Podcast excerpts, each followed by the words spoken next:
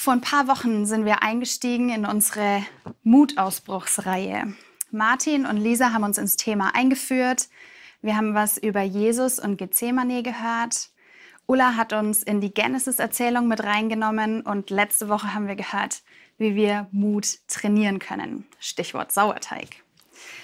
Und heute soll es darum gehen, dass wir an Gott und an uns selber glauben.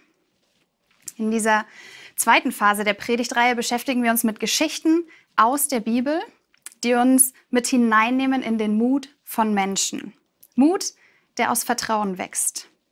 Es soll so eine Art Lernen am Vorbild werden, wo uns biblische Charaktere wie du und ich zeigen, wie wir in einer Situation reagieren können.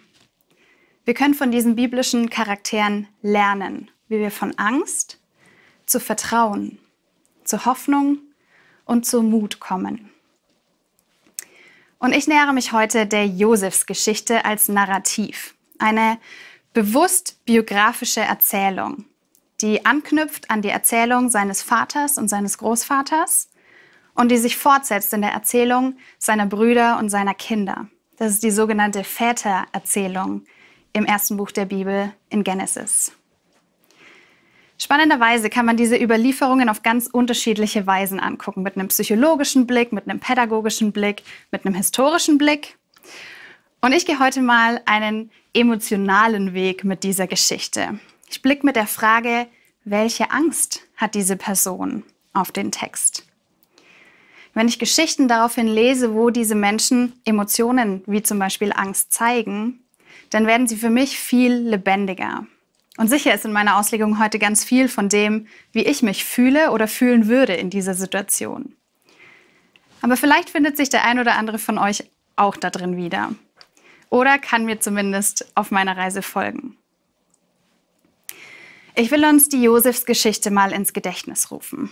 Es sind insgesamt 14 Kapitel im ersten Buch der Bibel. Ich erzähle uns die Geschichte und halte an der einen oder anderen Stelle mal inne, um dem nachzuspüren, wo wir Angst oder Mut von den Protagonisten sehen. Ich orientiere mich dabei immer an den Grundformen der Angst von Riemann, der von einer Nähe und einer Distanzangst, von einer Angst vor Veränderung oder einer Angst vor Stagnation gesprochen hat. Erstes Kapitel. Uns wird die Geschichte erzählt von Jakob, der Vater von Josef, der mit insgesamt vier Frauen zwölf Söhne zeugt. Zwei Hauptfrauen und zwei Nebenfrauen. Unter diesen zwölf Brüdern gab es auch Schwestern, aber die haben in der Kultur eine andere Rolle gespielt. Die zwölf Brüder waren altersmäßig schon ein bisschen auseinander. Und die Geschichte der Familie könnte man schon als beladen bezeichnen. Es war ein bisschen komplex. Jakob zeugte mit seiner Lieblingsfrau Rahel den elften Sohn der Familie, Josef. Er war sein Lieblingssohn. Eine ungünstige Konstellation, wenn man mal ehrlich ist. Stellt euch die Szene unter dem Weihnachtsbaum vor, wenn elf Jungs eine Playmobil-Figur bekommen und einer eine ganze Playmobil-Ritterburg. Ich zitiere, seine Brüder sahen, dass ihr Vater ihn lieber hatte als sie alle. Daher hassten sie Josef und konnten kein friedliches Wort mehr mit ihm reden. Josef hatte eine Gabe. Er träumte. Das ist nicht unbedingt eine Sache, die man sich als Außenseiter auch noch wünscht, als Träumer zu gelten. Und irgendwie konnte er damit in seinen Jugendjahren nicht so richtig geschickt umgehen. Er erzählte seiner Familie von dem Traum, indem er durch Symbole sinnbildlich sagte, dass seine Familie sich vor ihm verneigen würden, seine Eltern und seine Brüder. Das führte zu, nennen wir es mal, Spannungen im Familiengefüge.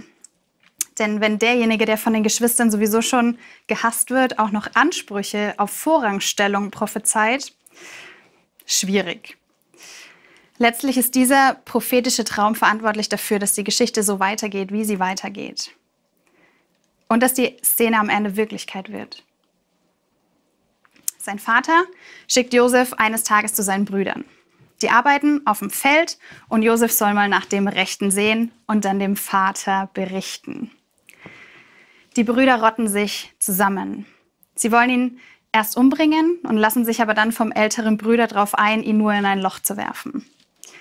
Als dieser ältere Bruder mal kurz nicht hinguckt, verkaufen die Brüder Josef an ismaelitische Händler. Es war ihr Brudervolk und die Karawane war auf dem Weg nach Ägypten, um dort Handel zu treiben. Sie haben das dann vertuscht mit einem Trick. Sie lügen ihren Vater nicht so direkt an, aber bringen ihm den blutverschmierten Mantel. Und Jakob reimt sich seinen Teil zusammen. Sie lassen ihn in dem Glauben über Jahrzehnte hinweg. Als Motiv für diese Vertuschungstat der Brüder kommt mir nur die Angst vor der Reaktion des Vaters in den Sinn. Die Angst, von ihm noch weiter verschmäht zu werden. Gehasst statt geliebt zu werden. Angst vor der Distanz ihnen gegenüber. Die Brüder zeigen, dass sie die Verantwortung für ihr eigenes Handeln nicht tragen wollen, wollen oder können. Angst vor der Verantwortung ist eine sehr interessante Angst. Und Josef? Josef hatte bestimmt Todesängste. Angst vor dem Tod oder vielleicht sogar noch schlimmer Angst vor einem Dasein als Sklave in einem fremden Land. Die Angst, vergessen zu sein von allen, die einem wichtig sind. Kapitel 2 Ein ägyptischer Staatsmann kauft Josef und bringt ihn in sein Haus als billige Arbeitskraft. Eine Realität, der auch heute noch vielen Menschen gegenüberstehen. Vom Lieblingssohn des Patriarchen findet sich Josef in einem fremden Land, in einer fremden Kultur wieder. Hier erfahren wir zum zweiten Mal was darüber, wie Gott mit Josef unterwegs ist. Das erste waren seine Träume.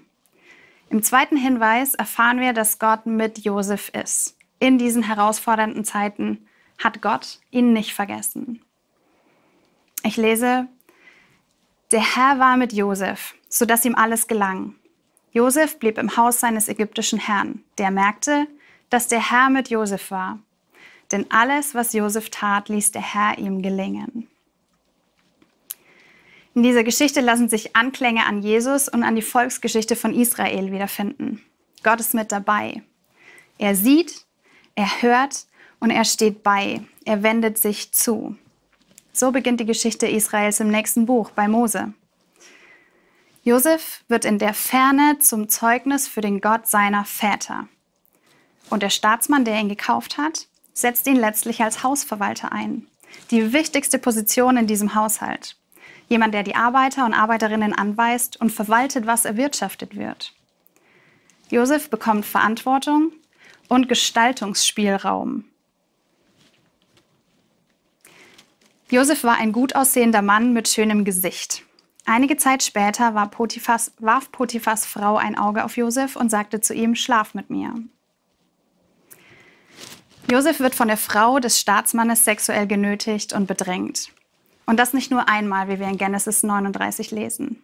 Die Frau belästigt ihn nicht nur, sie dreht es sogar so hin, dass er als Schuldiger dasteht. Das Schlimmste, was einem Opfer von sexueller Gewalt passieren kann, nicht nur als Opfer wahrgenommen zu werden, sondern als Täter dargestellt zu werden. Josef beweist in dieser Situation Charakter, indem er sich wehrt. Und das aus Respekt vor der Ehe und der, der Position der Frau des Arbeitgebers. Aus Respekt vor Gott und der Vorstellung von seinem Le Vorstellung von Leben, wie Gott es möchte, gegenüber. Auch wenn das nur eine Randerzählung in dieser Geschichte ist, erfahren wir ganz viel über die Herzenshaltung von Josef, über sein Verhältnis zu Gott und dessen Weisungen, über seine Integrität. Die bringt ihn letztlich ins Gefängnis, weil Potiphar der Version seiner Frau glaubt, mehr als ihm. Aber selbst im Gefängnis fällt er den, Macht, den Befehlshabern auf. Er sticht heraus und gewinnt so ihre Gunst. Sogar so weit, dass er als Aufseher für die Gefangenen arbeitet und das Gefängnisleben managt. Ich lese, der Aufseher ließ Josef freie Hand, weil der Herr mit ihm war. Immer wieder wird Josef attestiert, dass er ein Mann Gottes war. Vielleicht nicht unbedingt das, was wir uns wünschen würden, aber in diesen dunklen und in diesen unsichtbaren zeigt sich, was von dem Vertrauen, das Josef hatte in seinen Gott in den Gott seiner Väter. Und es zeigt sich ein bisschen was von dem Mut, weiter an Gott festzuhalten, den er aus seiner Kindheit und aus seiner Heimat kennt. Ich glaube, Josef wusste in diesen Situationen was von dem Gott, dass Gott was mit ihm vorhatte. Später berichtet uns die Bibel auch davon, dass er das rückblickend so deutet. Aber ich glaube, dass ihn dieses Festhalten an den Verheißungen Gottes in seinem Leben genau durch diese Situationen durchgetragen hat. Sicher war bestimmt nicht jeder Tag schön oder einfach. Und es gab bestimmt Jahre, die herausfordernd waren. Aber am Ende blickt Josef zurück und sagt, Gott hat es zum Guten gewendet. Er wollte tun, was heute Wirklichkeit wird. Ein großes Volk am Leben erhalten. In Josefs Worten sprießt Überzeugung, dass Gott der Herr ist und dass er die Dinge lenkt. Und er trug vielleicht seinen Traum in diesen Zeiten ganz besonders in seinem Herzen, den, den er damals vor langer Zeit geträumt hatte, der prophezeit, dass noch was Großes auf ihn wartet. Im Gefängnis haben zwei Männer einen aufwühlenden Traum in derselben Nacht. Josef weist hier auf die Macht Gottes hin, indem er Gott als ihren Traumdeuter vorstellt und identifiziert. Josef deutet die Ereignisse der Träume mit Gottes Hilfe sehr korrekt und sehr akkurat. Alles trifft so ein, wie er es gesagt hat. Der königliche Mundschenk wird wieder in sein Amt eingesetzt. Und dann vergisst der Josef für zwei Jahre. Wenn ich mir vorstelle, dass Josef mit Mitte 20 ungefähr ins Gefängnis kommt und sich dann durch vorbildliches Arbeiten Gunst erwirbt. Wenn ich mir dann weiter vorstelle, dass er endlich eine Gelegenheit sieht, um frei zu kommen, und wenn ich mir dann vorstelle, dass er noch mal zwei Jahre warten muss, dann scheint es mir sehr naheliegend, dass seine Angst in dieser Situation sein könnte, dass sich nie wieder irgendwas ändert. Angst vor Stillstand, Angst vor dem Ende des Machbaren. So würde ich zumindest empfinden. Aber ich sehe den Mut von Josef. Josef traut sich, dem Mundschenk mit auf den Weg zu geben. Denk an mich, wenn du frei bist. Er trägt eine ganz große Hoffnung in sich, dass Gottes Verheißung nicht am Ende angekommen ist.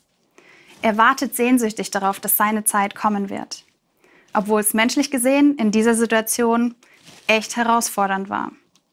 Ich weiß nicht, ob ich in der Situation in der Lage gewesen wäre, diese Hoffnung weiter beizubehalten. Kapitel 3 Erst als der Pharao selber einen aufwühlenden Traum bekommt, den niemand deuten kann, erinnert sich der einst gefangene Mundschenk wieder an die Erlebnisse in seiner Zelle. Er berichtet dem Herrscher davon. Und so kommt es, dass Josef den Traum des Pharaos sehr genau deuten kann. Josef ergänzt, dass aufgrund dieses Traumes jetzt sehr kluges Handeln im Land nötig ist. Der Pharao hört, was Josef zu sagen hat, und er war sehr beeindruckt davon. Er identifiziert dann seinen Traumdeuter als den geeignetsten Mann, genau dieses kluge Handeln jetzt umzusetzen. Josefs Rede gefiel dem Pharao und seinen Leuten. Daher fragte der Pharao seine Leute, können wir einen besseren Mann finden als diesen, in dem der Geist Gottes ist? So kam es, dass Josef eine Sonderkommission im Land bilden durfte. Er sorgte für eine Hungersnot vor und eine Dürre Dürreperiode, in dem er Steuern und Ernteanteile einzog, ohne dass diese Dürre schon sichtbar gewesen wäre. Josef hielt sich an Gottes Weg und seine prophetischen Worte über das, was kommen wird. Das Grundwissen über diese zukünftigen Ereignisse hat er von Gott bekommen. Das Handeln nach diesen Erkenntnissen lag jetzt in seiner Hand. Und er war sehr erfolgreich darin. Wir erfahren im weiteren Verlauf der Geschichte, dass Josef, der jetzt ähm, einen neuen Namen, eine Frau und Kinder hat, dass er seine Sache gut macht. Er schafft es nicht nur, das Land vor dieser Not zu retten, er vergrößert auch noch den Reichtum der Regierung. Er war in Verantwortung genommen worden und mit dieser Verantwortung ist er verantwortungsbewusst umgegangen, gottgerecht umgegangen. Lasst uns das nochmal vor Augen führen. Der Berufssohn, der nicht wirklich arbeiten musste, wird verkauft und versklavt. Dann arbeitet er sich hoch, erlebt einen Rückschlag, arbeitet sich wieder hoch. Und von dort wird er in die Schaltzentrale der Macht, den Königshof, berufen, um dafür zu sorgen, dass das Land nicht verhungert. Das nenne ich Karriere. Aber wenn wir jetzt einen Mann vor uns sehen, der sich mit Ellenbogen an die Spitze gekämpft hat, dann haben wir ein falsches Bild, glaube ich. Josef war ein Mann Gottes, charakterstark und sehr vertrauensvoll. Gott hat ihn aus irgendeinem Grund dazu auserwählt, diese wichtige Aufgabe zu erfüllen. Wenn ich mich da reinversetze, dann merke ich in mir die Angst vor dieser großen und dieser schweren Verantwortung. Die Angst davor, Fehler zu machen und vielleicht für den Tod von Menschen verantwortlich zu sein. Aber ich glaube eben nicht, dass das Josef Angst war. Er hat unfassbar großes Gottvertrauen gehabt. Er hatte einen Einblick von Gott bekommen und an dem hielt er sich fest. Er kannte seinen Gott und er wusste, wer er war und was er wollte. Und dann handelte er mutig. Er stellte sich auf die Wahrheiten Gottes, die er schon über ihn gelernt hatte und über sich selber erkannt hat. Und von dieser Wahrheit ging er weiter, Schritt für Schritt. Ich weiß nicht, wie oft Josef über seine Ursprungsfamilie nachgedacht hat. In den vergangenen 15 oder 20 Jahren. Bis zum Wiedersehen mit seinen Brüdern vergehen ungefähr 20 Jahre, in denen er seinen Weg mit Gott gegangen ist. Und plötzlich stehen dann zehn seiner Brüder vor ihm. Und sie erkennen ihn nicht. So sehr ist in die Kultur dieses Landes eingetaucht, dass er mitregiert. Es gibt dann so ein dramatisches Hin und Her und Josef bekommt seine Brüder dazu, seinen elften Bruder, seinen leiblichen Bruder mitzubringen. Er prüft sie. Er prüft ihre Herzen und ihre Motive ob sie sich geändert haben in den letzten Jahrzehnten. Er hatte sich sicherlich verändert. Und das nicht nur äußerlich. Er ist in seine Gottesbeziehung immer tiefer reingewachsen. Obwohl und gerade vielleicht, weil die Umstände ihn so mitgespielt haben. Ich kann mir nur zu gut vorstellen, dass die Brüder hier eine gewisse Angst vor ihrem Bruder verspüren. Angst vor seiner Rache, Angst davor, von ihm genauso behandelt zu werden, wie sie ihn behandelt haben. Ungerechtigkeit zu erleben, vielleicht Willkür in dem, was als nächstes passiert. Aber es findet eine Versöhnung statt. Das, was Josef innerlich schon gemacht hat, kann er nun im Angesicht seiner Brüder auch aussprechen und deutlich machen. Seid nicht betrübt und macht euch keine Vorwürfe, dass ihr mich hierher verkauft habt. Denn Gott hat mich euch vorausgeschickt, um viele Menschen das Leben zu retten. Nicht ihr habt mich hierher geschickt, sondern Gott. Darauf habe ich am Anfang schon mal hingewiesen. Wegen solcher Aussagen von Josef glaube ich zutiefst, dass er sich in der Gegenwart Gottes zu Hause gefühlt hat und sich das Handeln Gottes in seinem Leben bewusst war. Ich weiß nicht, ob er vielleicht auch Fragen und Zweifel kannte, aber ich finde, man sieht hier deutlich, dass Josef eine sehr tiefe Überzeugung in sich trug, nämlich dass Gott vertrauenswürdig ist und dass er an Gottes Verheißung und seiner Vision festhalten kann. Gott hält die Fäden seines Lebens in der Hand. Aber nicht nur das. Josef kann sogar aktiv mitwirken, Gottes Wirklichkeit umzusetzen und dem Ganzen eine Gestalt geben. In den Momenten, in denen Josef nicht weiß, was als nächstes passiert, in den dunklen Stunden in der Zisterne, in der Karawane, die beängstigend war, weil sie ihn in ein fremdes Land bringt. In den seltsamen Momenten in dem Haus seines Herrn und dessen grenzüberschreitender Frau. In kalten, dunklen Gefängnissen. Im Ausharren und nicht wissen, was als nächstes kommt. Im Rückschläge wegstecken und ins Ungewisse blicken. In all diesen beängstigenden Umständen finde ich es faszinierend, wie resilient, wie mutig Josef ist wie hoffnungsvoll er am Ende zurückblickt, versöhnt, weil er sein Vertrauen auf Gott gesetzt hat und daraus Zuversicht gewinnen konnte. Wie gesagt, uns wird ganz wenig von dem berichtet, wie Josef in den Situationen reagiert hat. Aber so rückblickend können wir erahnen, wie er es empfunden hat oder wie es ihm darin ging. Am Ende sieht und versteht er, dass das was Großes war, und dass dieser hoffnungsvolle Blick verändern kann, wie wir uns in dieser Situation fühlen und verhalten. Das ist letztlich ja auch das Zeugnis, das wir von vielen Christinnen und Christen, die durch dunkle Zeiten gehen, hören. Erinnert euch an das, was Biene oder Heike erzählt haben in den letzten Gottesdiensten. Denkt an verfolgte Christen in Ländern, ähm, wo wir so gar keinen Zugang haben.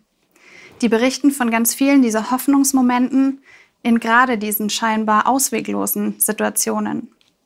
So Situationen, die Josef nur zu gut kannte. Hoffnung kann zu einer ganz unfassbar großen Kraftquelle werden, die uns allen zur Verfügung steht, weil Gott uns Hoffnung geben will. Nicht, weil Gott die Umstände schafft, aber weil wir durch seine Perspektive einen anderen Blick auf die Umstände gewinnen können. Gott lädt uns ein, genau in diesen Momenten an ihm festzuhalten, zu verweilen, zu vertrauen, neuen Mut zu fassen, weiterzugehen und so Zeugnis zu sein. Kapitel 4, ein bisschen der Nachspann sozusagen. Josef holt seine ganze Sippe jetzt nach Ägypten. Seine Eltern, seine Brüder, die Frauen, Kinder, die Arbeiter und das ganze Vieh zieht mit. So gelangt die Familie nach Ägypten, wo dann ein paar hundert Jahre später die Volksgeschichte von Israel beginnt. Die Vision von Josef als junger Teenager hat sich bewahrheitet. Und sie hat sich sogar verdoppelt. Er hat zweimal geträumt, dass alle sich vor ihm verbeugen. Und wir lesen in diesen letzten Kapiteln, dass seine Familie sich viermal vor ihm verbeugt. Und dann gibt es die letzte Szene in der Geschichte. Nach wieder fast 20 Jahren in diesem Land stirbt sein Vater alt und lebenssatt.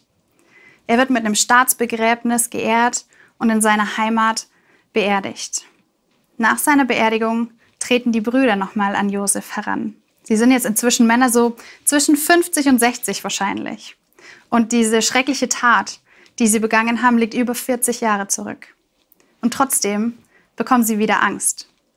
Die Angst davor, nach dem Tod des Vaters der Willkür des Bruders ausgesetzt zu werden. Derjenige, der jetzt an der Macht ist. Und Josef reagiert wieder mit einem Zeugnis von Gottvertrauen. Ich lese uns vor. Fürchtet euch nicht. Bin ich etwa Gott? Ihr hattet Böses für mich geplant, aber Gott hat es zum Guten gewendet. Er wollte tun, was heute Wirklichkeit wird. Ein großes Volk am Leben erhalten. Deshalb fürchtet euch nicht. Ich werde, euch für eure, ich werde für euch und eure Kinder sorgen. Josef ist versöhnt mit seiner Biografie und mit den Umständen. Er redet sie nicht schön, er benennt sie, aber er hat vergeben. Er hat Gottes Perspektive gewonnen auf das, was passiert und hat es angenommen. Ich habe diese Geschichte von Josef ganz neu lieben gelernt. Ich habe, je länger ich mit diesen Charakteren unterwegs war, gelernt, wie beängstigend diese Umstände eigentlich gewesen sein mussten. Die Brüder, die nach 40 Jahren immer noch an diesem Fehler hängen, den sie begangen haben, die Angst davor haben, Verantwortung zu übernehmen. Josef, der nicht wusste, was mit ihm geschieht. All das kann sehr beängstigend sein. Aber für mich ist es auch eine Geschichte von Gottvertrauen. Und das beeindruckt mich. Ich möchte in meinem Leben mehr von diesem Gottvertrauen sehen und dieses Gottvertrauen trainieren und üben weil mir diese biblischen Menschen vor Augen halten, wie viel wir von unserer Angst in diesen dunklen Stunden ja, an Gott geben können und dass daraus Vertrauen und Mut wachsen kann.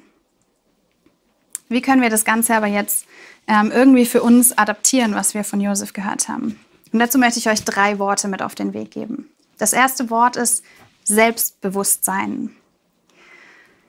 Ich sehe in diesem Text in fast jedem Abschnitt dass unsere Protagonisten was tun oder lassen, weil sie Angst vor Menschen haben. Vor Menschen oder ihrer Reaktion. Die Brüder haben Angst vor der Reaktion des Vaters. Der Vater hat vielleicht Angst, die Kontrolle zu verlieren oder noch ein Kind zu verlieren.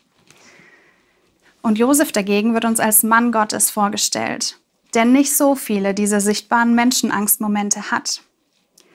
Er wusste um seiner selbst. Er wusste, dass er zu Gott gehört und dass er bei Gott zu Hause ist. Er wird mutig, indem er zu seinen Brüdern geht. Er wird mutig, indem er im Haus die Verantwortung übernimmt für den Hausverwalter.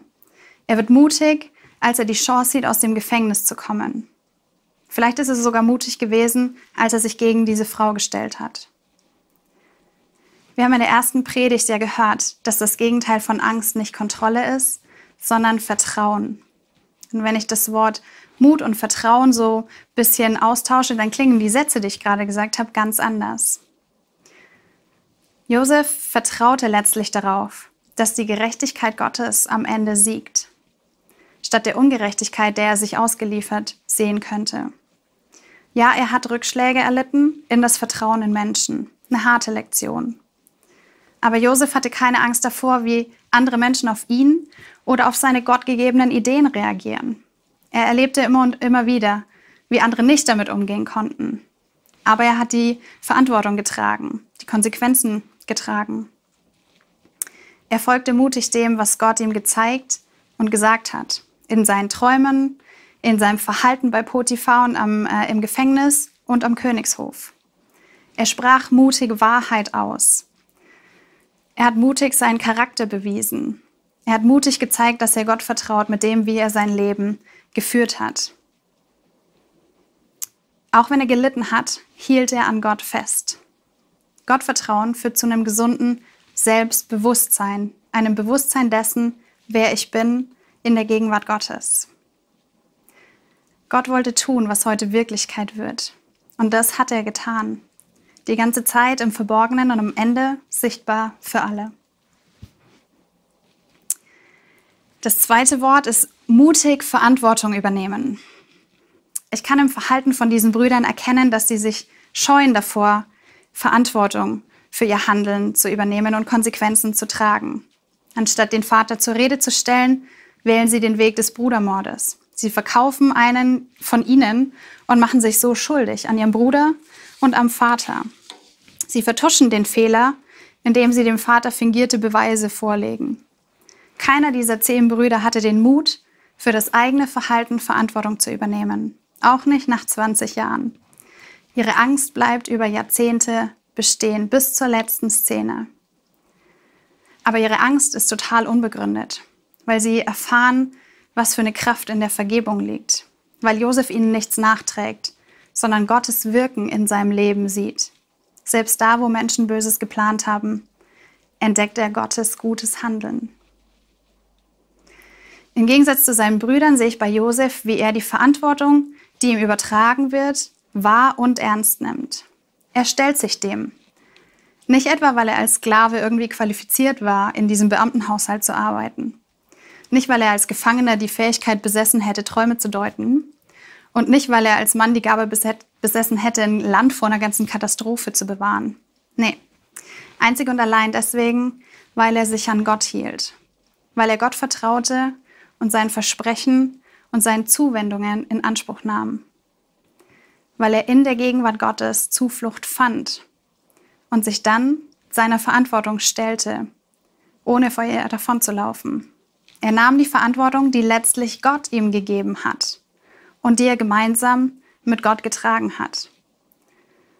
Gott hat ihm diese Aufgaben nach und nach gegeben und so seinen Plan zum Ziel geführt, dass er Retter seiner Familie, Retter eines ganzen Volkes wird. Und es soll jetzt nicht komisch klingen, aber wie viel mehr könnten wir in dieser Welt bewirken, wenn wir uns mutig der Verantwortung stellen, die Gott uns übertragen möchte. Seine Welt zu gestalten, zu bezeugen, zu partizipieren in seinem Wirken, gemeinsam mit ihm und der Kraft seines Geistes. Ich glaube, wir könnten sehr viel bewirken. Josef hat sich in jeden seiner Umstände von Gott gebrauchen lassen, egal wie übel sein Umfeld ihm mitgespielt hat. Ob das seine Kernfamilie war, die fälschlichen sexuellen Belästigungsanschuldigungen, das Arbeiten im Gefängnis oder am Hof des Regenten. Josef wusste, dass er da, wo er war, mit Gott gemeinsam war. Und das hat ihm geholfen, diese Verantwortung anzunehmen.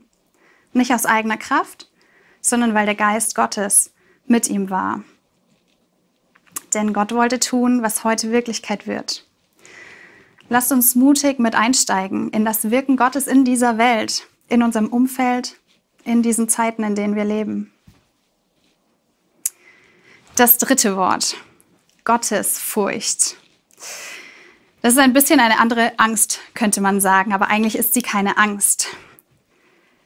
Oft wird Furcht und Angst ja als Synonym verwendet, aber was ich hier mit Gottesfurcht meine, hat nichts mit Angst zu tun, sondern es ist eine Ehrfurcht vor Gott und seinem Wirken. Und diese Ehrfurcht, die finde ich bei Josef. Gottesfurcht beschreibt eine anbetende, eine staunende Haltung Gottes Wirken gegenüber. So erkennen Menschen in ihrem Leben, wo Gott wirkt und wo sie Anteil nehmen können an seinem Wirken. Gottesfurcht hat ganz viel mit unserem Blick auf unsere Umstände zu tun, unserem Blick Gott gegenüber zu tun. Gott zu vertrauen, dass er Gerechtigkeit walten lässt. Gott zu vertrauen, dass er die Dinge zum Ziel führt, wie sie gut sind, ohne dass ich sie mit Ellenbogen erkämpfen muss. Gottes Furcht beschreibt das Anerkennen als Nachfolgerinnen und Nachfolger, dass Gott die Kontrolle hat und nicht wir. Und dass wir ihm vertrauen dürfen, darin, dass er die Dinge zum Guten gebrauchen kann, so wie Paulus das in Römer 8 auch wiedergibt. Denn die Gott lieben, werden alle Dinge zum Besten dienen.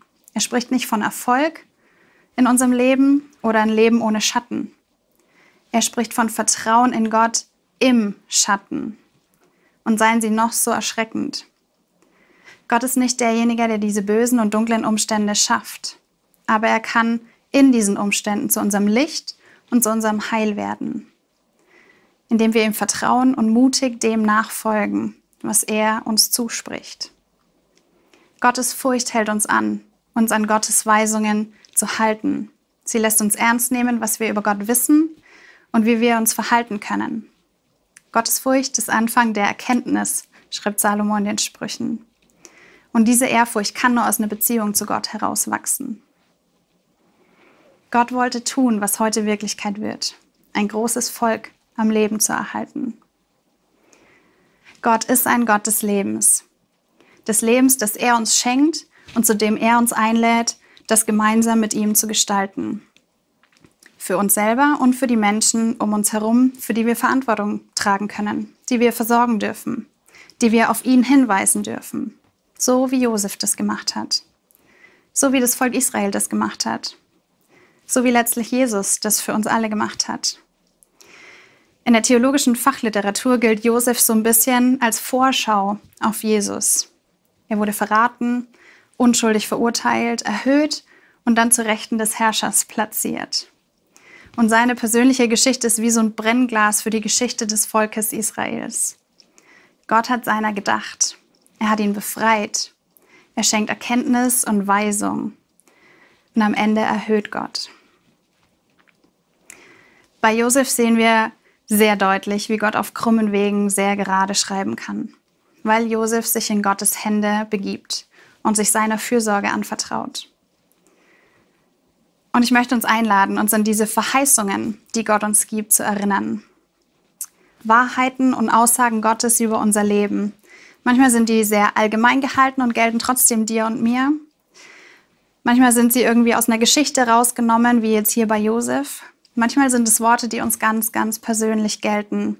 Vielleicht hast du irgendwie ein Wort von Gott ähm, in den Sinn bekommen für dieses Jahr oder über dein Leben. Und ich möchte uns einladen, noch einen kurzen Moment innezuhalten und uns an diese Worte zu erinnern.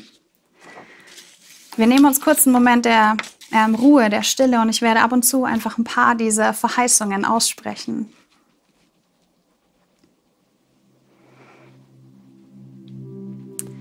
Gott sieht dich, auch wenn dir die Umstände was anderes diktieren wollen.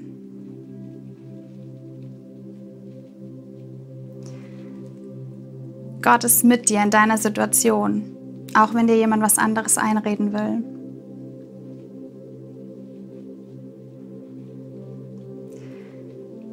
Gott schenkt dir Verantwortung und trägt sie mit dir gemeinsam durch seine Kraft.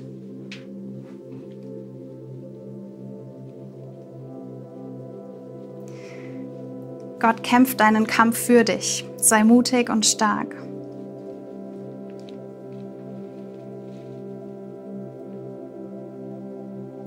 Gottes Furcht ist der Anfang der Erkenntnis.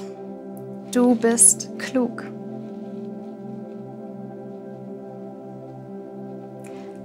Gott ist würdig. Gott ist vertrauenswürdig.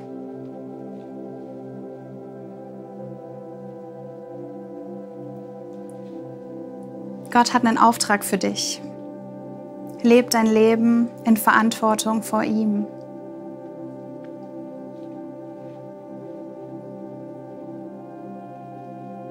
Hab keine Angst, Fehler zu machen. Gottes Liebe ist unveränderlich. Amen.